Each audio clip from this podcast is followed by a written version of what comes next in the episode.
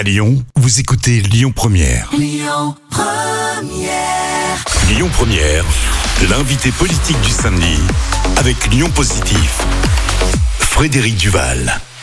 Bonjour à toutes et à tous, on est heureux de vous retrouver pour notre émission L'invité politique le samedi de 11h à midi sur Lyon Première. On va partir, euh, j'allais dire à Paris tout en restant à Lyon. On va parler de politique nationale avec vous, Marie-Charlotte Garin. Bonjour, vous êtes la députée ELLV de la troisième circonscription du Rhône. Merci d'être à notre micro. C'est la deuxième fois que vous venez vous voir et je me souviens que vous étiez venu juste avant votre élection. Donc on est ravis de vous accueillir et félicitations du coup pour ce beau mandat de député. Vous êtes une des plus jeunes députés de l'Assemblée nationale. Qu'est-ce que ça fait concrètement quand ça vous tombe dessus?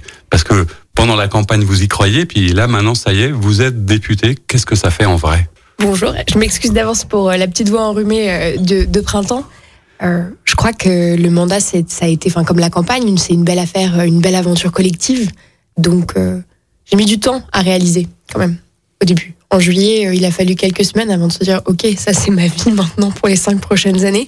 Et, euh, et aujourd'hui, on est, on est dedans, on est à fond. Euh, je commence à avoir, euh, je pense, compris le fonctionnement de l'Assemblée. On a une belle dynamique au niveau local.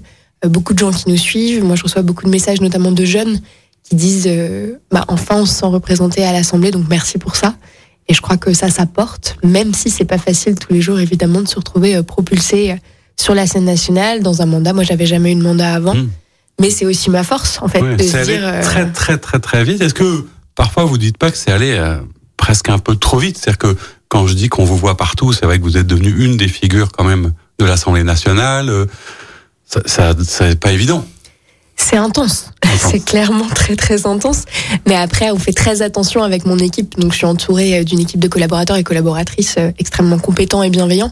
On fait attention aussi à ce que ce soit pas trop vite et quelque part en fait que j'aille pas me brûler les ailes. Donc, on dose on dose mes apparences dans les mes apparitions dans les médias, on, choisit où est-ce qu'on va et on se dit on va pas au casse-pipe pour aller au casse-pipe. Pour essayer de, s'installer quand même un peu plus dans, dans la durée. Ouais, dans la durée et de se dire que en fait on a 5 ans, on a le temps, je suis jeune, j'ai le temps et l'enjeu pour nous en tout cas c'est de faire plutôt quelque chose de qualitatif plutôt que d'être absolument partout, de rechercher le buzz et euh, on, on fait aussi justement de cette jeunesse en politique une espèce de force sur comment est-ce qu'en fait on se libère des codes de la politique politicienne à l'ancienne comment est-ce qu'on essaye de rester fidèle à nos valeurs, au collectif qui nous a portés, et euh, finalement se dire comment est-ce qu'on impose aussi peut-être un nouveau style en politique et un style où nous, on estime avec mon équipe qu'on a une espèce d'obsession pour la justesse. Comment est-ce que dans notre manière euh, de faire de la politique, d'être politique, on essaye toujours d'incarner la justesse? Et c'est un travail de tous les instants, mais c'est passionnant de se dire qu'on participe au renouvellement des pratiques politiques aussi. On va parler un peu de tout ça, on va mieux vous découvrir, on va parler évidemment d'un certain nombre de sujets euh, d'actualité importants. Euh, il y en a un, alors on doit la, la, vérité à, à, nos auditeurs, toujours euh, c'est enregistré cette émission-là dans les conditions du direct, mais il y avait une contrainte d'agenda qui fait que vous pouviez pas être avec nous ce samedi matin. Ce qui pose une petite difficulté aussi par rapport à la question d'actualité que tout le monde attend, parce qu'on est à quelques heures de la décision du Conseil constitutionnel sur la, la censure ou pas euh, vis-à-vis de cette réforme des retraites. Donc évidemment, sauf si vous avez des informations, a priori non. Non. euh, on peut pas en parler, mais vous avez quand même un avis sur le sujet. Qu'est-ce que vous attendez de cette décision? Moi, je dis que dans le contexte actuel, il faut laisser euh, les institutions faire leur travail sans leur mettre de pression. Donc, quelque part, euh, j'estime que les parlementaires, même si nous, on a un avis sur la question, hein, les parlementaires de la NUPES ont été auditionnés par le Conseil constitutionnel, justement parce qu'on nous remettons en cause la constitutionnalité euh, du véhicule, notamment législatif, qui a été choisi, donc c'est-à-dire le type de texte qui a été choisi pour cette réforme des retraites. Il faut laisser les institutions faire leur travail dans toute leur indépendance. Ceci étant dit, peu importe euh, le résultat, puisque à l'heure où nous sommes écoutés, nous aurons eu le, résultat du Conseil constitutionnel, peu importe le résultat, le mouvement social n'est pas basé sur est-ce que cette réforme est constitutionnelle ou non. Le mouvement social, il est basé sur on pense que cette réforme n'est pas légitime et euh, qu'elle est euh, même néfaste pour le pays et notamment pour les travailleurs et les travailleuses qui ont déjà les métiers les plus pénibles. Donc quelque part, peu importe le résultat, la mobilisation, elle va continuer. Si le Conseil constitutionnel nous dit que la réforme n'est pas constitutionnelle en tout ou partiellement, ce qui va se passer, c'est que ça offre une forme de sortie pour le gouvernement éventuellement. Même parce que j'allais dire, on a l'impression aujourd'hui, c'est ça qui est sans doute un peu terrifiant, c'est que chacun est un peu sur son compte à soi, reste très très sur ses positions et qu'on n'a plus de porte de sortie. C'est-à-dire que les manifestants manifestent, l'intersyndical est soudé, le gouvernement reste sourd à un certain nombre de choses. On voit pas comment on peut s'en sortir. Mais là, vous citez trois parties prenantes. Moi, j'en ajoute une quatrième. C'est les 7 Français sur 10 qui, depuis trois mois, malgré toutes les bonnes explications du gouvernement, sont toujours opposés à la réforme et ne sont pas forcément tous et toutes dans la rue. Mais l'opinion publique reste, stable, en tout cas, sur ce positionnement-là. Oui, ça vous inquiète pas un peu, parce qu'on parle d'une sorte de baisse de mobilisation, ce qui est après tout assez légitime, et moi je trouve que ça reste encore assez fort après tout ce temps-là, mais vous, vous pensez que tout le monde est toujours très présent, très mobilisé, très engagé là-dessus? En manifestation cette semaine, j'ai rencontré des primo-manifestants.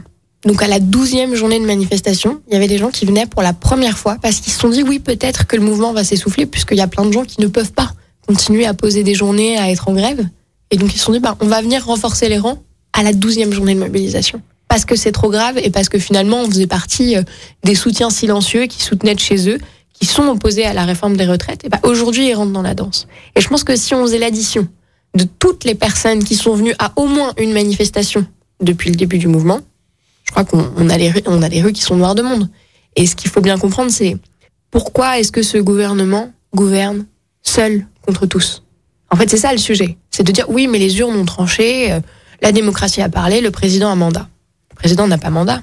Il l'a dit lui-même euh, le soir, euh, enfin au lendemain, le soir du deuxième tour, que le vote des Français et des Françaises l'obligeait, puisqu'il avait conscience que ce n'était pas un vote sur son programme, mais que c'était un vote de barrage à l'extrême droite. Donc une fois qu'on a fait ce postulat-là, la démocratie, c'est pas une fois tous les cinq ans.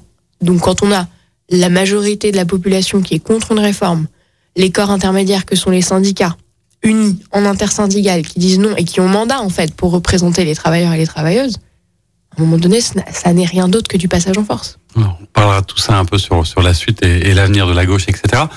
Vous êtes du coup euh, sensible à cette mobilisation qui perdure. Est-ce que vous n'êtes pas un peu plus inquiète aussi? Parce que nous, de l'extérieur, quand on regarde ce qui se passe dans les débats, alors sans parler simplement du 49-3, mais euh, des invectives, euh, de l'absence de débat, des obstructions, enfin, j'ai le sentiment que pour les Français aujourd'hui, c'est devenu un peu n'importe quoi à l'Assemblée. Est-ce que vous, vous vivez comme ça? Est-ce qu'il y a encore de la place pour du travail sur le fond? Est-ce que vous avez l'impression que ça sert à quelque chose? Ou même vous, vous êtes un peu démobilisé par rapport à ce travail parlementaire?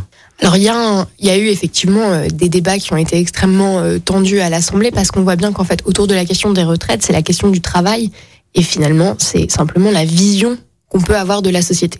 Et pour le coup, il se trouve qu'entre la droite, l'extrême droite, euh, l'extrême droite libérale et la gauche, il y a un fossé immense. Alors forcément ça clive et ça clive parce qu'on parle de la vie des gens. Une fois qu'on a dit ça, c'est surtout le 49-3 qui a marqué un tournant euh, dans la qualité des débats. Et là, on voit que même sur les textes qui ne touchent pas aux retraites, la qualité des échanges, même sur le fond, est dégradée. Vous, vous, vous l'avez vu arriver Vous avez cru jusqu'au bout que vous alliez, enfin, qu'il n'allait pas le faire et que vous alliez pouvoir quand même discuter du fond, etc. Ou vous êtes dit très vite euh, Non, on l'a pas vu arriver. Pas... On l'a pas vu arriver. Et puis ils ont tellement tenté de négocier avec notamment les députés de droite, euh, les Républicains. On a vu passer des trucs complètement hallucinants dans la presse avec, mmh. bah, en fait, des deals hein, de dire bah je te donne tant pour ta circonscription si tu votes pour la réforme. Et finalement, même ça, même en allant jusqu'à la compromission de députés de droite, ils n'ont pas pu aller au vote parce qu'ils n'avaient pas la majorité. Et donc, s'ils n'avaient pas la majorité, c'est que fondamentalement, euh, ce texte n'est pas légitime euh, au sein du Parlement. On a senti, ou est-ce que vous, vous l'avez senti de l'intérieur? Parce que, pareil, quand on regardait, effectivement, quand on voyait, alors, la première ministre, je sais pas, mais au moins le, le ministre euh, du SOCT, moi, à chaque fois que je le regarde, j'ai l'impression qu'il est euh, coincé un peu entre euh, le cul entre deux chaises, comme on dit. C'est peut-être pas très bien de dire comme ça à la radio, mais j'ai pas trouvé d'autres formules. Mais oui, que lui-même parfois a du mal à essayer de défendre euh, clairement ça. Vous sentez pas que par moments il y avait des flottements ou des, des gens peut-être, y compris chez les députés qui soutenaient le gouvernement, qui se disaient bon là peut-être on déconne un peu, ou il y avait vraiment un bloc contre? Je pense qu'il y a un bloc d'archi convaincus au sein du gouvernement on voit que ce bloc se fissure. Hein. C'est Franck Riester qui, de lui-même, dans les médias, a avoué que cette réforme allait un petit peu pénaliser les femmes, alors qu'on nous avait vendu que c'était une réforme absolument fantastique pour l'égalité, euh, notamment euh, à la retraite. Aujourd'hui, on a eu des députés cette semaine de la majorité qui ont quitté le groupe Renaissance, qui sont toujours apparentés au groupe euh, majoritaire, mais qui ont quitté le groupe Renaissance parce qu'elles sont en difficulté face, je cite texto Barbara Pompili, hein, qui a dit on ne fait pas une réforme contre son peuple. Donc on voit bien que ça dérange et, et, et ces députés, en fait, ils doivent bien revenir en circonscription. Ils doivent bien rendre des comptes. Et dans leur circonscription, je vois pas pourquoi dans leur circonscription, moins qu'ailleurs, il n'y aurait pas 7 Français sur 10 qui sont opposés à la réforme des retraites. Mmh. Les, les, les, Français, les Lyonnais, ceux que vous rencontrez, ils vous parlent que de ça en ce moment? Oui, et puis surtout du mépris du gouvernement. On voit que ce qui choque beaucoup, ce sont euh, les mensonges qui sont utilisés et cette forme de mépris et de se dire, même quand on manifeste pendant 12 semaines, calmement, puisque l'immense majorité des manifestations sont pacifiques, sont bon enfants, bah finalement le gouvernement n'entend pas. Et c'est ce mépris-là qui heurte énormément euh, les Lyonnais et les Lyonnaises que moi je rencontre euh, au quotidien. Eh bien, on va reparler de tous ces sujets et de plein d'autres dans une deuxième partie de notre émission. À tout de suite. On se retrouve pour notre deuxième partie de l'émission L'invité politique le samedi de 11h à midi sur Lyon Première avec Marie-Charlotte Garin, députée de la troisième circonscription du Rhône. On parlait euh, de votre mandat, de votre engagement, de vos débuts, etc. Euh, et on va parler de, plein de sujets qui sont d'actualité, qui, sont vos sujets. Il y en a un, évidemment, on ne pas, pas passer à côté, qui est votre engagement féministe. Hein. Vous êtes euh, vice-présidente de la commission des, droits délégation, des, délégation droits des femmes. Hein, c'est un sujet sur lequel vous vous exprimez, y compris récemment sur l'affaire Katnins, etc. Qu'est-ce que c'est aujourd'hui euh, Parce qu'on parlait de votre ascension très rapide. Je sais aussi que vous avez été euh, à la fois beaucoup loué et aussi beaucoup critiqué, y compris en tant que femme, en tant que jeune femme, etc. Je suppose que euh, à la fois ça doit vous blesser, ça vous heurte. Qu'est-ce que ça vous fait cette parfois cette réaction très violente au fait d'être une jeune femme comme ça engagée en politique? Après, j'ai quand même la chance que, en proportion. En proportion, oui, c'est quand même J'ai beaucoup plus de gens qui ont des mots euh, gentils plutôt que des mots, on va dire, euh, critiques ou, ou très euh, simplement méchants, hein, parce que la critique, on l'accepte, la méchanceté un peu moins. Euh, L'avantage que j'ai d'avoir pas mal accompagné des femmes candidates, militantes en politique avant de moi-même l'être, c'est que ça m'a permis tout de suite de, de, mettre en place une forme de recul, une forme de distance et d'avoir bien conscience que les gens n'attaquent pas Marie-Charles Garin en, sa personne, les gens attaquent en fait l'image que je représente en tant que jeune députée, femme euh, en politique. Et, et, ça, ça permet tout de suite de mettre de la distance. Après, je me protège aussi. J'ai une équipe qui, qui me protège aussi euh, de, par exemple, toutes les méchancetés euh, qu'on peut voir, notamment sur les réseaux sociaux. Je pense pas toujours la peine de se pencher dessus. Exactement, où c'est particulièrement virulent. Et c'est pour ça que je faisais la distinction au début entre méchanceté et critique. Mm parce que la méchanceté, l'insulte gratuite, euh, ça m'intéresse pas. J'ai rien à en retirer. Et puis c'est pas acceptable en tant que tel. C'est, ce n'est pas acceptable, même si aujourd'hui on voit qu'on est très mal protégé, euh, notamment les élus femmes face au cyberharcèlement et à, la, et à la haine en ligne. Il y a un vrai sujet là-dessus. Euh, mais en tout cas, la critique est la bienvenue parce qu'on peut s'améliorer. Il y a aucun problème là-dessus. Enfin, moi, je suis, je suis très partante euh, des retours parce que je trouve que c'est aussi comme ça qu'on construit et qu'on essaie de faire euh, collectif et de faire ensemble. Mais effectivement, euh, la méchanceté et notamment la haine en ligne, ça n'est pas acceptable. Mais à part mettre de la distance, euh, signaler quand on peut, voir, entamer des procédures en justice quand vraiment c'est trop grave, il n'y a pas grand-chose à faire en fait. Alors vous disiez que vous aviez été accompagné ou soutenu par un certain nombre de femmes dans vos engagements politiques. Je crois que votre décision de rejoindre le mouvement écologiste est née euh, d'une émission de radio, quand vous avez entendu, je crois, Nicolas Hulot qui démissionnait euh, son poste de ministre, euh, qu'est-ce que ça vous avait fait? Vous vous êtes dit, bah, si lui démissionne, il faut faire quelque chose, je m'engage. Comment ça a commencé cette envie? Alors à l'époque, l'affaire Hulot n'était pas encore sortie, donc aujourd'hui j'ai tendance à ne plus trop le citer. J'imagine. Mais, mais, en tout cas, ça remet pas en cause l'origine de mon engagement, qui était en fait le constat. Moi, j'arrive à la fin de mes études à ce moment-là. Euh, je m'apprête à déménager à Lyon euh, pour des raisons professionnelles. Et, euh, et le constat que je fais, c'est que moi, je suis au maximum de mes petits pas individuels. Et c'est quand il démissionne dans cette interview à France Inter, il dit bah en fait moi j'arrête parce qu'en fait la politique des petits pas ça ne suffit pas. Et je me dis si même lui qui est ministre, qui est censé être tenant en fait d'un certain pouvoir décisionnaire et de moyens pour générer du changement n'y arrive pas, c'est que effectivement il faut qu'on commence à faire masse. Et donc, il y a un engagement collectif. Et c'est à ce moment-là, du coup, après avoir déménagé à Lyon, que moi, je, je passe la porte d'Europe Écologie Les Verts. Mais l'engagement, il peut se faire aussi de plein d'autres manières, parce qu'avant, dans votre parcours, et tout le monde le sait aujourd'hui, vous avez aussi euh, travaillé dans, dans une ONG qui est Handicap International. Euh, je, je, me faisais la réflexion en préparant avec vous cette émission qu'il y a un certain nombre d'hommes et de femmes politiques qui ont fait le parcours inverse. Je pense à Benoît Hamon, à Najat de Belkacem, à Cécile Duflo, etc., qui sont aujourd'hui dans euh, des organisations. Est-ce que ça veut dire que parfois la, la politique trouve ses limites et qu'on peut aller s'exprimer ailleurs ou qu'il y a peut-être plus de puissance parfois sur des ONG ou des leviers de ce type? Est-ce que ou pas forcément ou c'est un moment de vie ou c'est comme ça? Moi, je pense qu'il n'est pas surprenant en fait de retrouver des personnes qui ont des trajectoires d'engagement dans différentes structures d'engagement et pour le coup, moi, au moment où je m'engage en politique, dans ma vie professionnelle, je commence à travailler pour Handicap International. Donc finalement, j'ai un pilier professionnel qui est de l'engagement et à côté de mon pilier euh, professionnel, dans ma, j'ai en fait un militantisme politique qui est complémentaire des deux Et il se trouve qu'au bout d'un moment, le militantisme a pris tellement de place et j'étais tellement enthousiaste, en tout cas avec le projet qu'on a apporté euh, à l'occasion des élections municipales à Lyon, que je me suis dit, OK, j'ai aussi envie de donner mon temps professionnel pour le militantisme politique. Mais moi, je le, je le perçois comme en gros, ma trajectoire est une trajectoire d'engagement au service du collectif. Et l'engagement politique n'est pas forcément euh, partisan. Travailler dans une association, c'est politique. Travailler dans un syndicat, avoir un métier qui a du sens, en fait, c'est politique. Et c'est pour ça que moi, je m'inquiète pas du tout pour la suite, parce que je me dis que des formes d'engagement politique, au-delà du mandat de député, il y en aura plein, et les manières de servir le collectif, il y en a plein, et l'engagement partisan politique n'est pas au-dessus des autres. C'est un engagement comme un autre. Alors parmi les, ce que vous évoquiez en, début de, notre émission, c'était l'envie aussi peut-être de, réinventer euh, la politique ou d'imposer un, nouveau style. Je crois que parmi les, personnes qui ont beaucoup compté et qui comptent beaucoup dans votre engagement, qui peut être peut-être considéré comme un modèle, c'est euh, Jacinda Ardern, la première ministre néo-zélandaise, qui vient de quitter son poste alors qu'elle était en poste, expliquant que qu'elle n'y arrivait plus, qu'elle était fatiguée, etc. Est-ce que quel effet ça vous a fait, vous qui aviez, euh, je suppose, à la fois de l'admiration et du respect? Est-ce qu'en tant que femme, euh, voilà, comme élue, euh, qu'est-ce que ça représente? Est-ce que c'est plutôt un élément intéressant de dire, bah oui, il faut savoir s'arrêter quand c'est nécessaire? Est-ce que c'est triste parce qu'elle s'arrête? Enfin, comment vous avez vécu ça? L'image qui m'est venue suite à sa démission, c'était de me dire que finalement, on est un certain nombre à être dans une grande arène qui est celle de la vie politique et sa démission, j'ai eu l'impression de d'être au milieu de cette arène et de me retourner et de me dire ah bah j'ai perdu une sœur. Il en manque une quoi. Parce que euh, Yacine Ardern, comme euh, vous le disiez, elle représente quelque chose dans son style de leadership. On l'a vu avec euh, les attentats de Christchurch, la, sa gestion de la crise Covid. Elle a été quand même, enfin, elle a eu un style de leadership et d'incarnation du pouvoir et des responsabilités qui était en décalage avec toutes les normes un peu très traditionnelles, masculines qu'on a pu voir jusqu'à maintenant.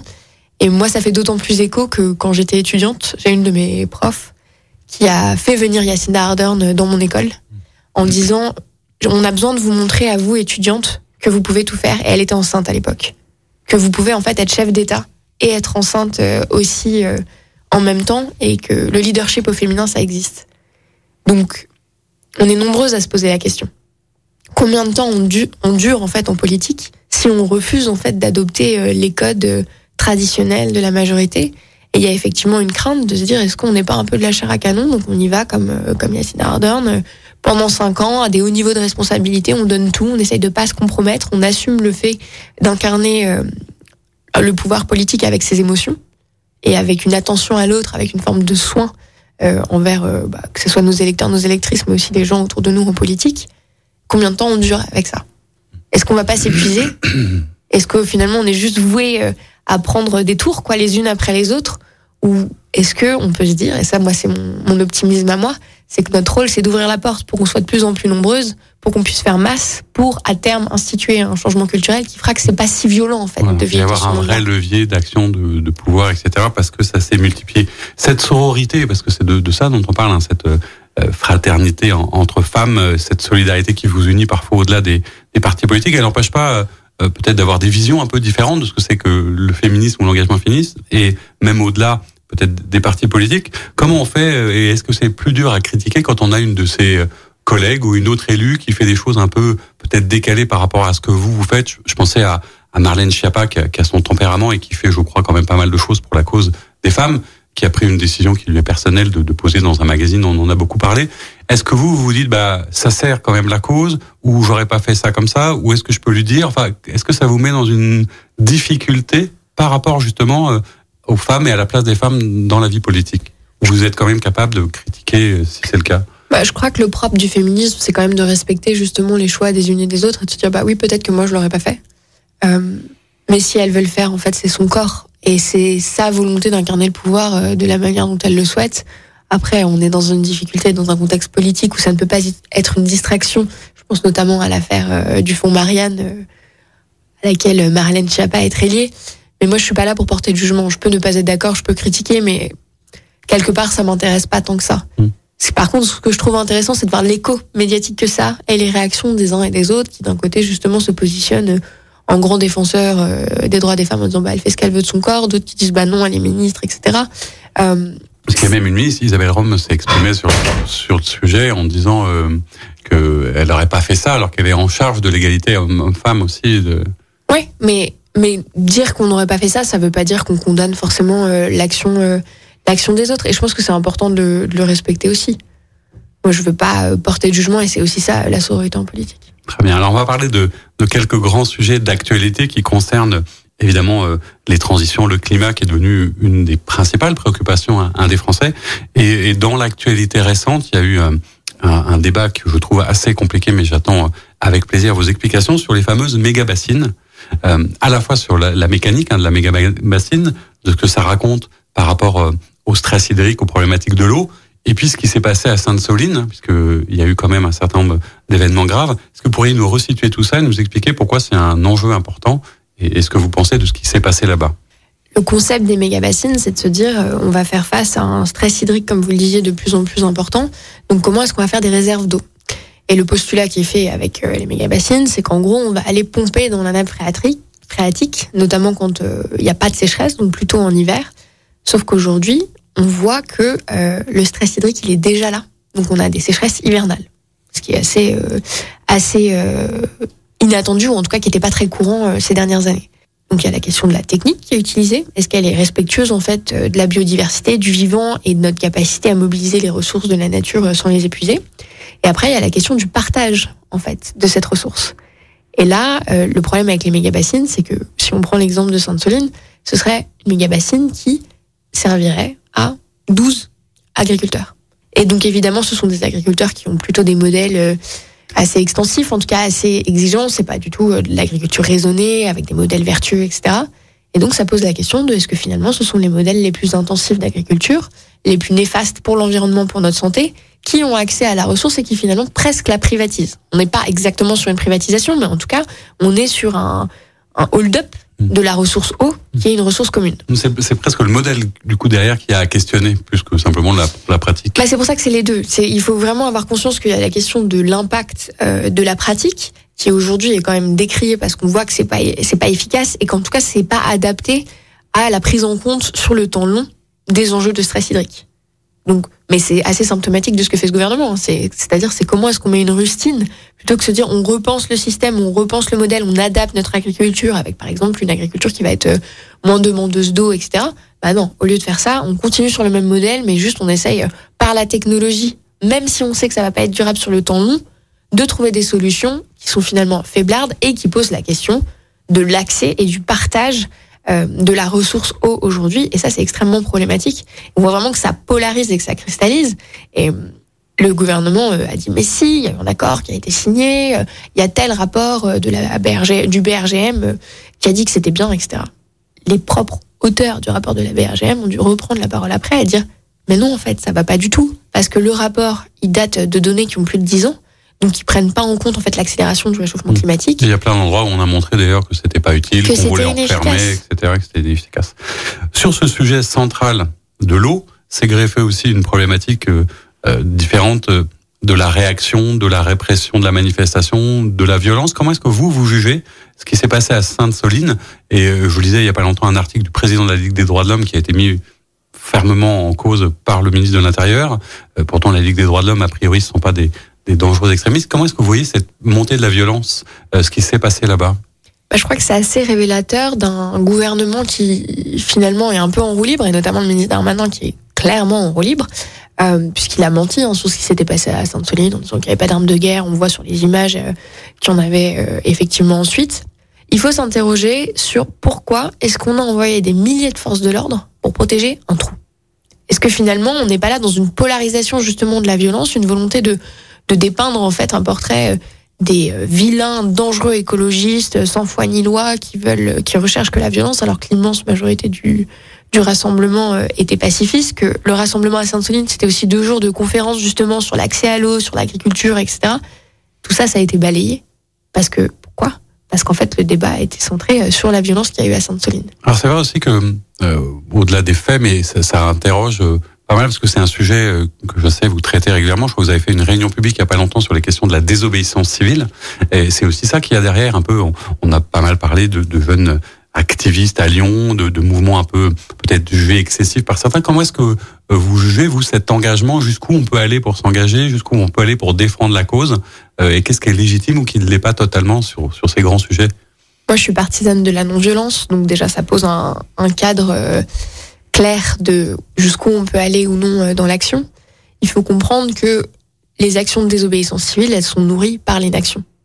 Et la radicalité, de manière générale, est nourrie par l'inaction. Et si ces jeunes se mobilisent à ce point, c'est parce qu'ils ont le sentiment de ne pas être entendus par ce gouvernement.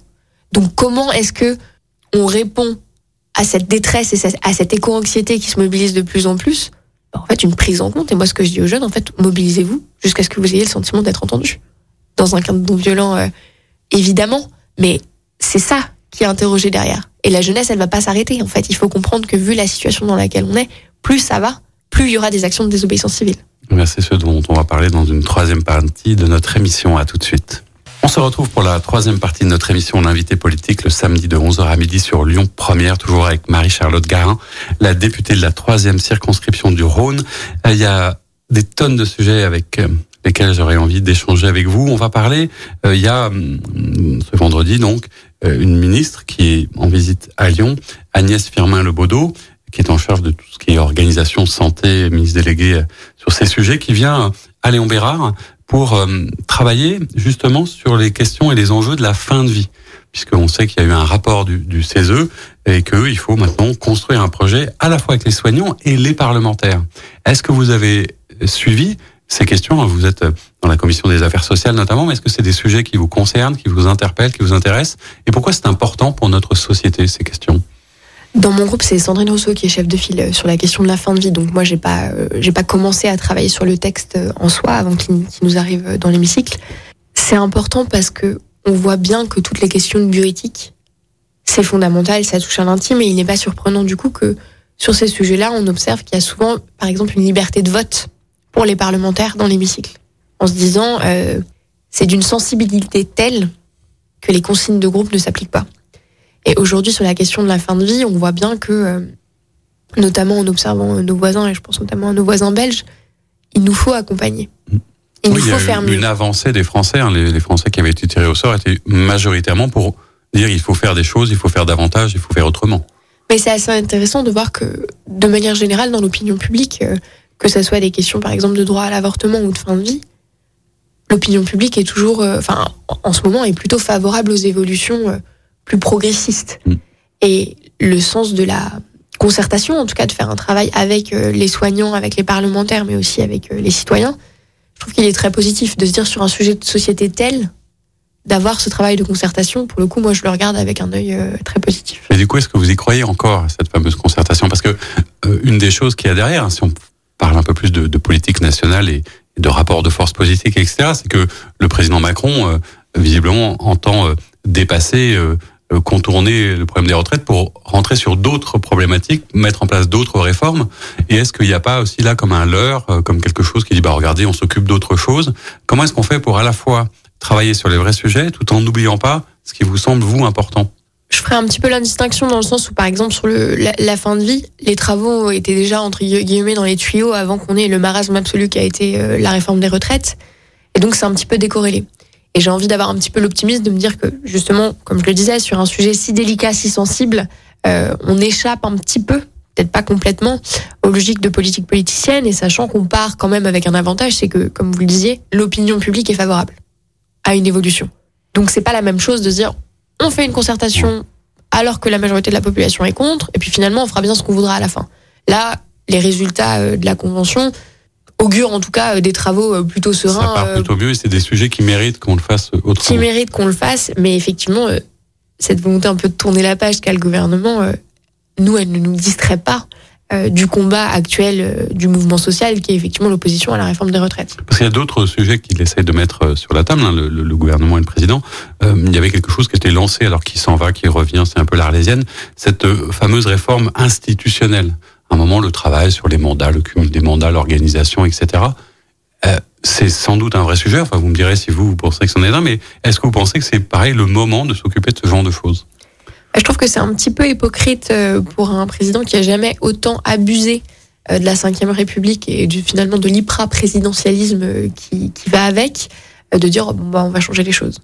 Et nous, notre crainte, en tout cas à gauche, c'est qu'il y ait un énorme clivage dans cette fameuse réforme constitutionnelle euh, et qui aille plutôt en fait dans le sens de la dérive autoritaire du pouvoir qu'on voit aujourd'hui, qu'on voit aujourd'hui, et qui protège toujours un peu plus finalement euh, cette hyper présidentialisation, et aussi un gouvernement qui a complètement raté le coche du parlementarisme. On aurait pu mettre un peu de sixième dans la cinquième République avec les législatives. C'est-à-dire justement, on a une majorité relative, on peut faire différemment. C'est pas le choix qui a été fait par la majorité. Donc ça traduit en tout cas ou traduit ou trahit un petit peu les intentions euh, du gouvernement. Et à l'heure actuelle, on n'a pas le détail de ce qu'il y aurait dans cette réforme constitutionnelle. Mais nous, en tant qu'opposition, on est très, très inquiets.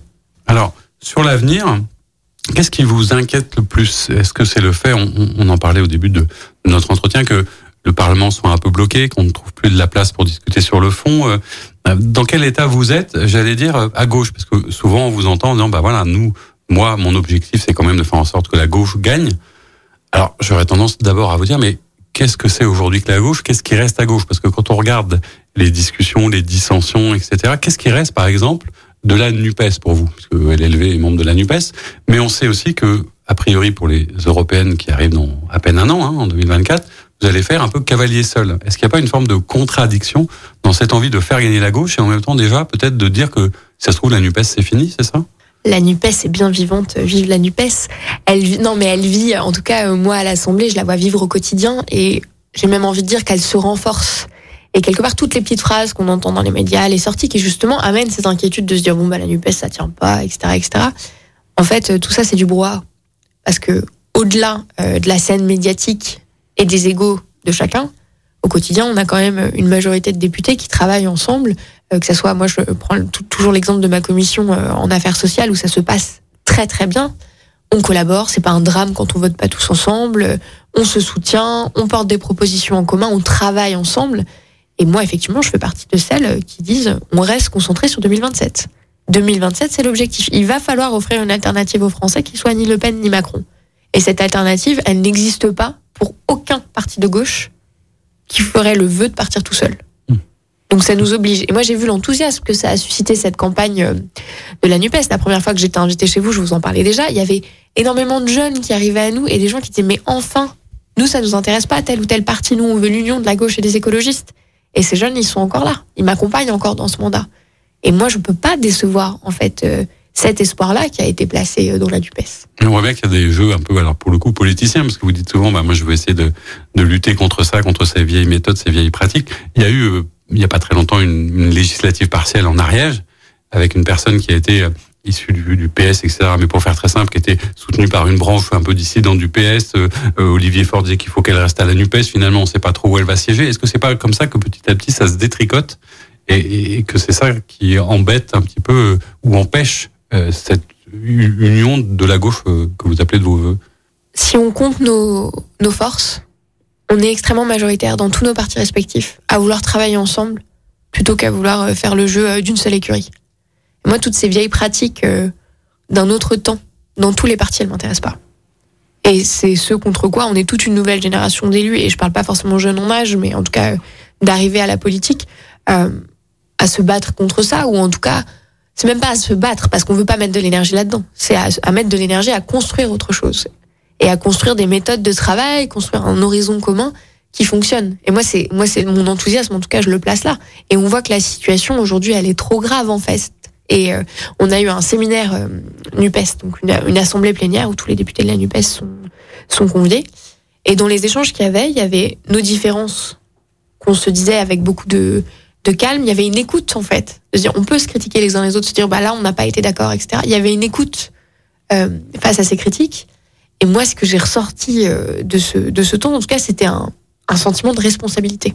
De vraiment, nous sommes obligés, on doit y arriver parce qu'en fait, on a un gouvernement qui est complètement irresponsable, qui est dans le mépris, dans le mensonge, enfin, dans un gouvernement qui a un rapport trumpiste à la vérité. Qui, enfin, c'est, complètement, c'est extrêmement grave ce qui se passe. Et moi, demain, j'ai pas envie de me dire que y a un, euh, potentiellement l'extrême droite qui arrive au pouvoir.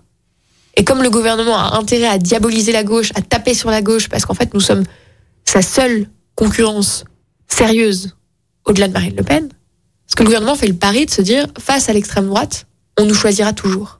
Mais là, c'est ça, montre à quel point ils sont à côté de la plaque, de se dire le nombre de gens qu'on croise dans la rue qui disent mais nous, on ne fera plus jamais barrage, parce que plus jamais on votera pour la Macronie. Donc ça veut dire que demain, il y a un second tour. Euh, Macronie-Le Pen, moi je ne suis pas sûre que la majorité repasse. Donc l'enjeu, c'est de dire, nous sommes l'alternative crédible. Alors justement, cette alternative, pour qu'elle soit crédible, c'est aussi après des jeux d'image, de, posture, etc. On voit bien, euh, alors je sais pas qui l'instrumentalise, mais qu'il y a un décalage dans ce qu'on voit entre euh, le fameux groupe du Rassemblement national avec ses cravates très sages qui essayent de faire des propositions, et puis parfois une forme d'agitation ou un peu d'excès, etc. à gauche. je ne sais pas comment vous, vous le vivez. Comment vous vous positionnez euh, de l'intérieur. C'est-à-dire que nous, on voit que quelque chose, mais est-ce qu'à l'intérieur, il y a plus de, fraternité, de solidarité? Qu'est-ce que vous pensez de l'attitude d'ailleurs du groupe RN qui joue cette forme de légitimation par euh, euh, le consensus un peu?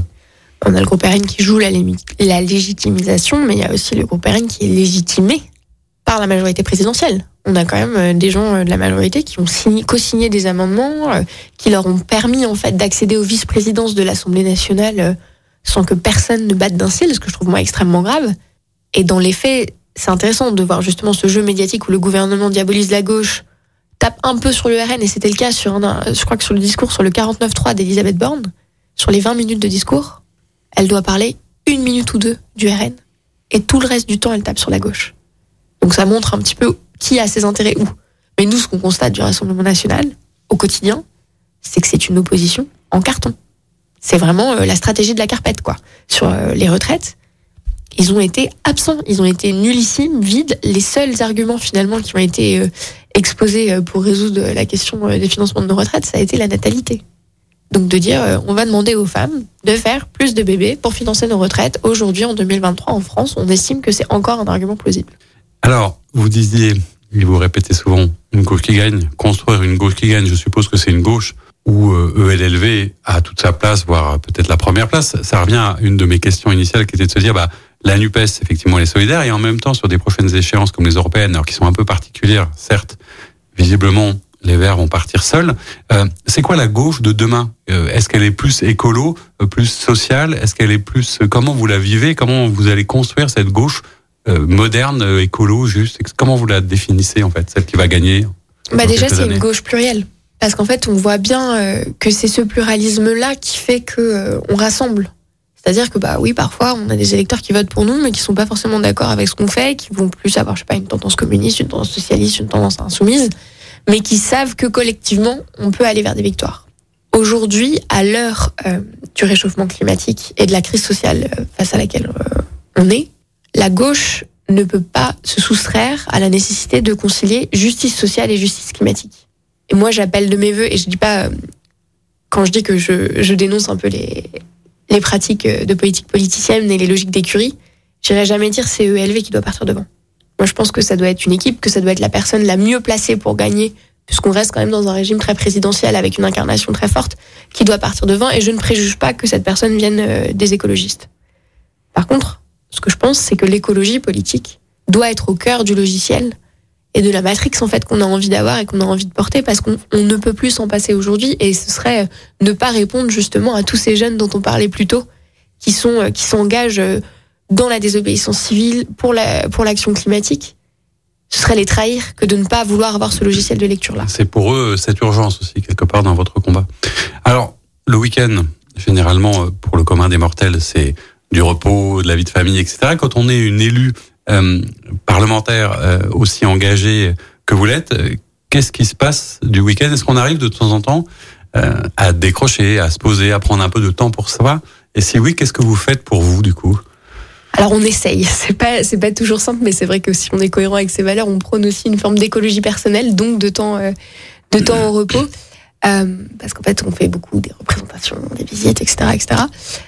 Moi j'essaye bah, de voir mes proches, de lire, de faire du sport aussi, mmh. euh, d'aller courir, d'aller marcher. Je suppose que vous avez suivi avec attention la magnifique victoire de l'Asvel féminin en Coupe d'Europe. Absolument, c'est une immense fierté, c'était une immense joie de suivre ça de mon téléphone euh, de loin. Mais on est très très fiers du sport féminin à Lyon, on est vraiment un, beau berceau euh, pour tout ça.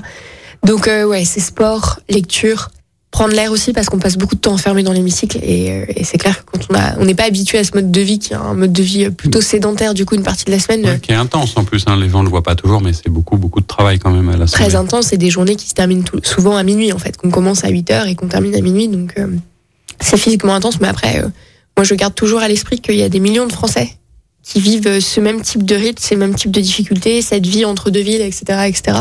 Donc je ne peux pas me plaindre. Vous vous sentez plutôt privilégié quand même dans, dans la situation dans laquelle vous êtes c'est une aventure humaine et politique absolument extraordinaire et c'est un honneur et un privilège en fait d'avoir reçu ce mandat des électeurs et des électrices. Alors en skill, vous le savez souvent en musique, je vous ai demandé de choisir un, un titre de chanson. Quel est-il et pour quelle raison? J'ai choisi On a pris le temps, qui est un titre euh, d'un trio, Ouais. qui est celui de Ben Mazué, Grand Corps Malade et Gaël Faye, ce sont trois artistes que j'aime beaucoup individuellement et que j'aime aussi énormément réunis. Et cette musique, je le dis parce qu'on approche des vacances euh, aussi euh, parlementaires, donc euh, je vais aussi prendre le temps d'une pause.